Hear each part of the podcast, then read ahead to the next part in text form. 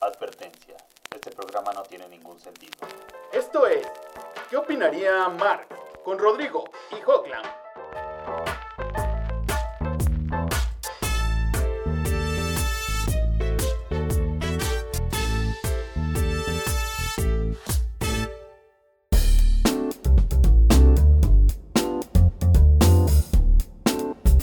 Continuamos con el programa, Rodrigo. Sí, así es. Pues bienvenidos a ¿Qué opinaría Max? El único programa. Donde ni siquiera sabemos. ¿Qué opinaríamos nosotros? Y bueno, continuando con el programa anterior, Hawk, me comentabas que algo que te había sucedido, acá. A mí me ha pasado, Rodrigo, en, en oficinas, en, en las que me dicen, mira, si no te compras un celular, no puedes trabajar aquí. Así de fácil, o sea, si tú no tienes un celular, que además ellos ya han llamado una extensión de tu brazo, o sea, es que el celular es indispensable, es decir, el celular es, es tan necesario como el papel de baño. Para ellos, por lo menos. Claro. Yo tengo No, no, no, no. no, muchísimo tiempo sin No, usar puede, celular, tú puede, lo sabes. puede- puede haber, puede haber, este, lugares donde no haya papel de baño. Ah, bueno, para Pero celulares así sí va a haber. que güey. haber, sí, seguro, eso tienes toda la razón.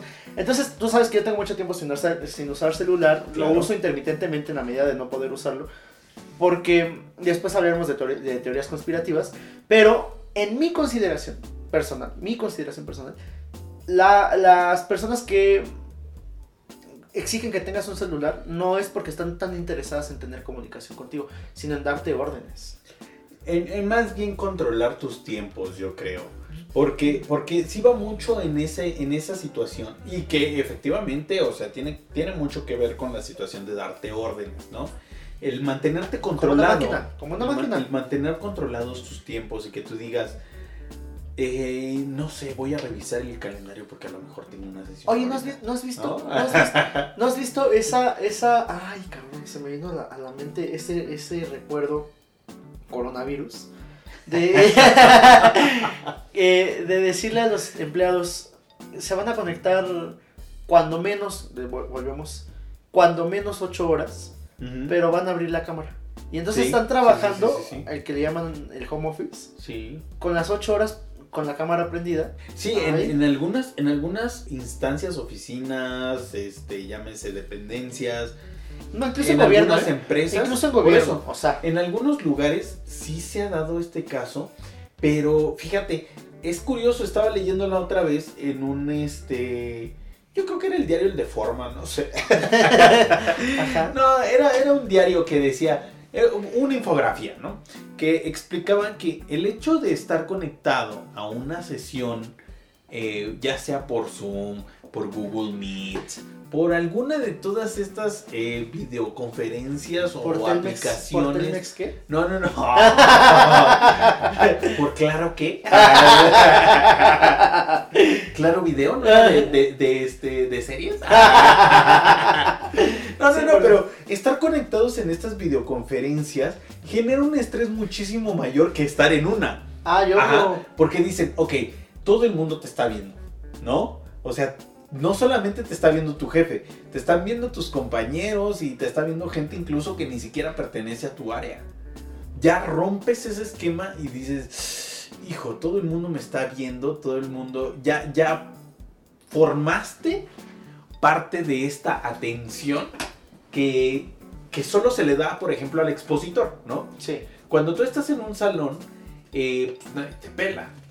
A menos que seas el expositor. Obvio. sí. O al- a menos que tú digas, que el expositor diga, eh, a ver, A ver, tu compañero. eh, ¿tienen alguna duda? Sí. ¿No? Y el, a ver, compañero, el compañero tiene alguna, alguna pregunta. El profesor, por Y ahí, ahí es donde todo el mundo voltea a verte. Sí. Pero solo es un momento, es un instante Sí. eh, muy breve. En este caso, la gente se siente observada Qué interesante lo que estás diciendo. Güey, es es súper cabrón esto. Porque, porque el- los procesos de estrés son tan rudos, son tan rudos que neta sí llevan a la gente a la locura. Yo te voy a decir que por mi parte hay una intención o una invitación a los, a los escuchas a que desarrollen formas alternas o distintas de generar eh, comunidad.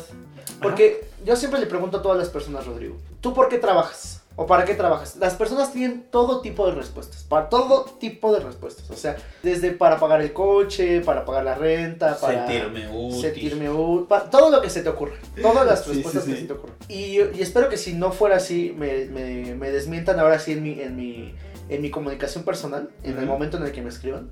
Pero a mí me parece que naturalmente, porque además no lo digo yo, lo dicen, eh, pues, por ejemplo, Engels, por ejemplo. Nada más. El primer motivo de trabajo del hombre es la alimentación. Claro. Entonces, el primer motivo que debe uno tener, Rodrigo, de trabajar es el de alimentarnos. O sea, y si no, tú desmiénteme, pero yo creo que, o sea, hay todos los motivos que se te ocurren. Vestirte, este, para bañarte, para tener una casa limpia, para pagar a la sirvienta, si tú le llamas sirvienta, compañera de, de- no sé, para pagarle la escuela a mis hijos, para lo que se te ocurra. Pero el primer y el último motivo por el que uno debe trabajar es para alimentarse. Ajá, exactamente. Ese es solo el primero y el último. Sí. Y entonces, a mí me parece que cuando uno tiene cubierta esa necesidad, Ya todas las demás. ya todas las demás pueden ser prescindibles. Claro. O pueden ser reducibles y no prescindibles. O sea, decir, por Mm. ejemplo, en el caso de lo que te decía, de para pagarle la escuela a mis hijos, bueno, o sea, a lo mejor yo quisiera que mis hijos fueran a una escuela y, trilingüe, ¿no? Quizá yo quisiera eso, pero no tengo... la- Yo no nací en el privilegio Sí, sí, para sí. mandar a uno de mis hijos a la trilingüe, porque aunque mis hijos vayan a una trilingüe, no van a tener las condiciones de vida de una familia que tiene históricamente el privilegio de una Sí, porque a él le va a tocar competir en un nivel mucho más complicado que a todos los demás, que por ejemplo, a lo mejor tu hijo va a, pongamos, al colegio suizo, ¿no? Sí. Ahí aprenden francés, inglés eh, Y o al- alemán español. y, obviamente pues, sus clases en español, Sí. ¿no? Entonces dices, puta, tienen que aprender todos los idiomas Pero es que no todos Tienes tienen que, que- aprender eso, ¿eh? Ahorita vamos para Sí, allá. sí. Tienes que, tienes que hacer el, el- el, este, el pago de la colegiatura, el pago de los libros, bla, bla, bla, bla, bla, bla, bla, bla, bla. Y aparte, como tú no tienes esas posibilidades, ¿no? De cubrir todos esos gastos, si hay gente que sí, o sea, dice con una mano en la cintura, ah, sí, sin problema, ¿no? Entonces, pero a tu hijo le va a costar un poco. Y espérame, no, es que no es un poquito. chingo más de Es que es trabajo. un chingo más, Rodrigo. porque Te voy a decir una cosa. Porque quizá esa gente, muchas veces, yo no sé si sea tu caso, pero muchas veces uno viene del privilegio en el que a veces, Rodrigo, tenemos en, en casa a una persona que ya de facto habla inglés, de facto. Sí, Y entonces eso ya no es una complicación, o sea, tú ya no estás aprendiendo inglés, tú más bien ya lo estás, digamos, interiorizando, racionalizando, ¿no? Como cuando aprendiste a hablar español. O sea, tú ya estás más bien racionalizando, estructurando el idioma. Y a lo mejor de repente tu papá es francés y tu mamá es inglesa, y entonces están viviendo en México porque tienen una empresa, y entonces tienes el español como lengua, tienes el francés, y tienes otro idioma, y luego además te enseñan un cuarto idioma que además ya no es el tuyo. sí. Entonces en realidad lo único que estás haciendo es aprender un Apre- idioma más. Aprender alemán. Ajá, O sea- exacto.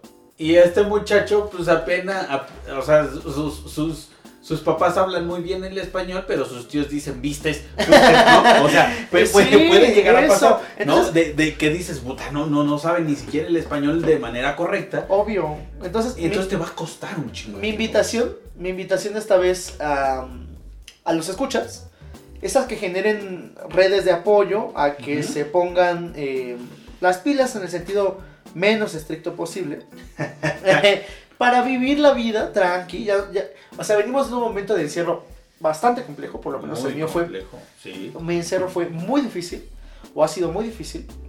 Tú sabes perfectamente que, que, mm, afortunadamente, por decirlo de alguna manera, y, y con el respeto y con las distancias con todos los escuchas, tenemos muchos privilegios, por lo menos yo sí, que, que, por ejemplo me permiten estar en mi casa, que no me, no me expusieron a estar trabajando en calle, que mm, mi familia está en casa, que yo estoy en casa, que nosotros podemos juntarnos para hacer este bonito eh, proyecto Que tanto nos gusta, que claro. tanto nos agrada.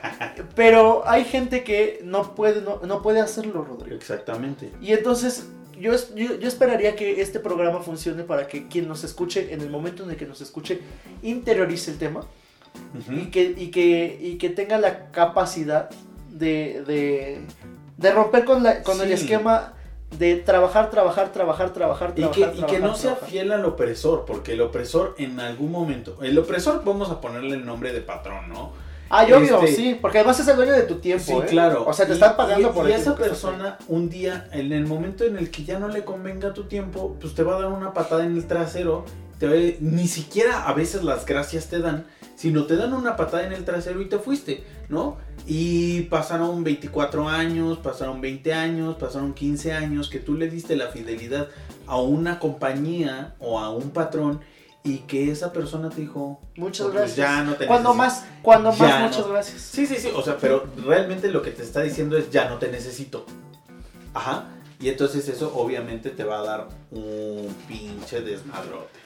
Pues para mí, Rodrigo, que esta vez traigo eh, una recomendación interesante. Se llama Las Venas Abiertas de América Latina, de Eduardo Galeano. Y ya es una lectura vieja, eh, ya está gastada, todo el mundo la ha leído. Me la voy, o sea, me voy a leer todos esos comentarios, no me interesa. Pero me importa que mucha gente abra la discusión sobre Claro. temas que trae Las Venas Abiertas de América Latina. Porque efectivamente creo que eh, los más ricos, por lo menos no están en México, o claro que los, los que conocemos después hablaremos de vuelta de, de temas conspirativos, pero creo que los que no somos esos más ricos, los que no somos esa gente que necesitamos tanto, pues vivamos la vida, o sea, tranquilo, Claro. todo bien. Todo relajado. Entonces yo les quiero recomendar eh, una, una película que se llama Una buena receta. Es una película americana eh, francesa con Bradley Cooper para que vean realmente cómo es que se maneja el trabajar por un sueño ajeno. Ajá. Y que a final de cuentas tú estás buscando el beneficio de otra persona en vez de buscar tu propio beneficio. Y no está mal. No está mal. Pero tampoco está bien que te desgastes por buscar el sueño de una persona, siendo que pues esa persona es la que se tiene que desgastar, ¿no? Entonces, pues muchísimas, muchísimas gracias por estar el día de hoy con nosotros. Y perdón vez. por la intensidad del día de hoy, Sí, que- claro. pero pues hacía falta tocar el tema. Claro, siempre es un buen momento para ser intensos, ¿no? Les agradecemos mucho, ya saben, búsquenos en el telegrama, ahí estamos presentes. Yo los leo todo el tiempo, ¿eh? Me dedico Así días que- completos a, leerlos. Así que cuídense muchísimo, les agradecemos mucho por, por su presencia aquí en este podcast. Y pues sin otra cosa que decir, Que les vaya bonito. Hasta la próxima. hasta la próxima.